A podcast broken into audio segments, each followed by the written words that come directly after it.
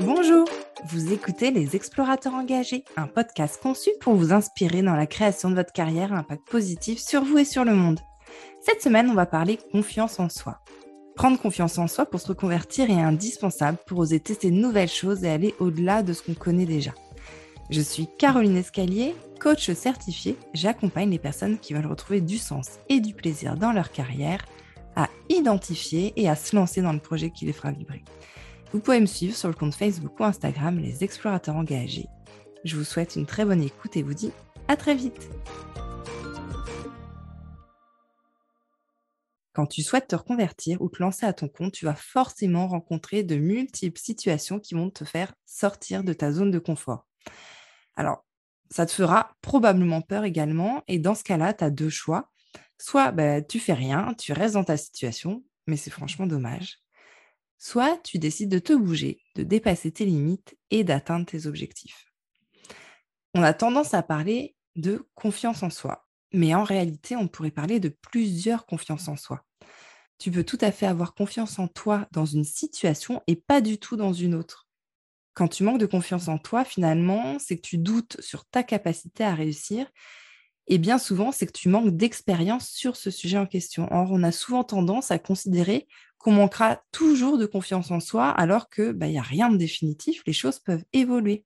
Et au fil des expériences que tu vas acquérir, euh, des, multitudes euh, de situations que tu vas rencontrer, bah, tu vas gagner confiance en toi sur tel ou tel sujet.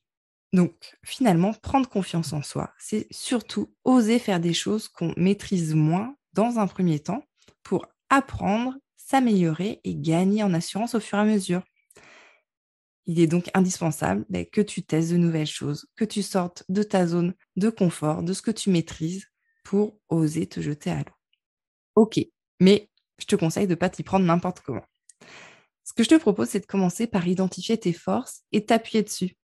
Plus tu seras au clair avec ça, plus tu te sentiras solide pour expérimenter de nouveaux horizons.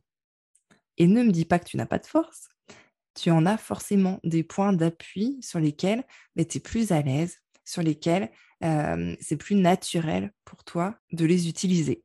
Ensuite, fixe-toi un objectif qui aujourd'hui te fait super peur. Puis découpe-le en sous-objectifs qui, eux, te font peut-être un petit peu peur, mais te semblent atteignables. Je te partage mon expérience pour illustrer un peu mes propos et que tu vois à quoi cela peut ressembler. Je suis plutôt d'une nature introvertie et j'ai pas l'habitude de mettre en avant. Pour moi, parler devant un micro en live, c'était un vrai challenge. Or, je me disais bien qu'un jour ou un autre, euh, ben, j'aurais besoin euh, de, faire cet exercice. Du coup, je me suis dit, OK, quand j'aurai la proposition, est-ce que je la refuse parce que je suis pas à l'aise et point barre, ou est-ce que je travaille dessus pour essayer de progresser? Évidemment, j'ai essayé de faire la deuxième solution. Du coup, j'ai découpé cet objectif en sous-objectifs qui me faisaient moins peur et qui me semblait atteignable. Par exemple, j'ai lancé bah, ce podcast où j'interviewe des invités et maintenant où je parle aussi en solo, mais qui n'est pas en live. J'ai commencé à faire également quelques courtes vidéos en story sur Instagram et puis au fur et à mesure des plus longues. J'ai donné quelques cours à la fac. Euh, j'ai fait aussi un live avec une invitée sur Instagram. Bref, j'y suis allée étape par étape. J'ai varié les formats pour me challenger et pour être de plus en plus à l'aise derrière un micro ou face à un public. Pour tout dire, mon premier live sur Instagram euh, a commencé avec plusieurs secondes de vidéo qui filmait mon clavier d'ordinateur. Euh, j'ai mis une vignette qui n'était pas du tout au bon format. Bref, est-ce que ça a été un échec? Ben non. Est-ce que ça a été une réussite? Probablement pas non plus. Mais en fait, ce n'était pas l'enjeu de ce test. L'objectif, c'était d'apprendre. Et si tu te places dans toutes tes expérimentations, dans toutes tes sorties de zone de confort, dans cet état d'esprit de dire l'enjeu n'est pas de réussir ou d'échouer, mais seulement d'apprendre, la marge va te sembler moins difficile et tu vas oser tester de plus en plus.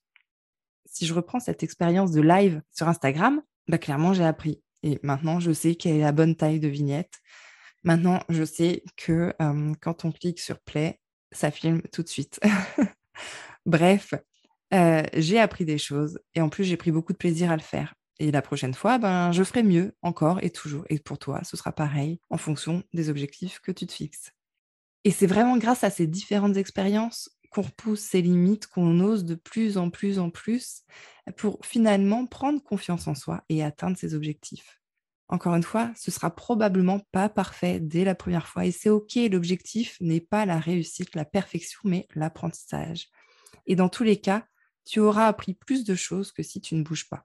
Si je prends l'exemple de la reconversion, bah, prendre confiance en soi dans le cadre d'une reconversion professionnelle peut passer par le fait de se former, par le fait de faire du bénévolat pour exercer ses compétences, par le fait d'expérimenter le futur métier, ou encore par, par exemple, la création de son réseau. Mais finalement, il peut y avoir plein d'autres actions qui vont te permettre de prendre confiance en toi. Ça va vraiment dépendre ben, sur quel axe tu te sens moins à l'aise que sur les autres. Et c'est à toi de définir du coup les sous-objectifs qui te semblent atteignables, encore une fois, qui te font peut-être peur aujourd'hui, mais en tout cas où tu te dis, je vais quand même y arriver, je vais quand même tester.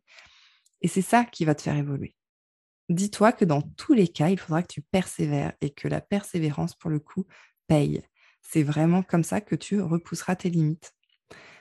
J'aime bien prendre cet exemple, l'exemple d'un enfant. Quand il apprend à marcher, est-ce qu'il réussit du premier coup? Ben non. Il apprend d'abord à se redresser, à faire quelques pas en se tenant, puis il se lâche, il fait un pas, il tombe, puis il recommence encore, encore, encore, avant d'y arriver. Et ben c'est pareil pour toi. Est-ce qu'on dit à cet enfant qu'il est nul? Mais non. Et c'est pareil pour toi aussi. Cette technique de définir un objectif très ambitieux qui te fait peur et de le découper en sous-objectifs plus atteignables, elle marche pour tout.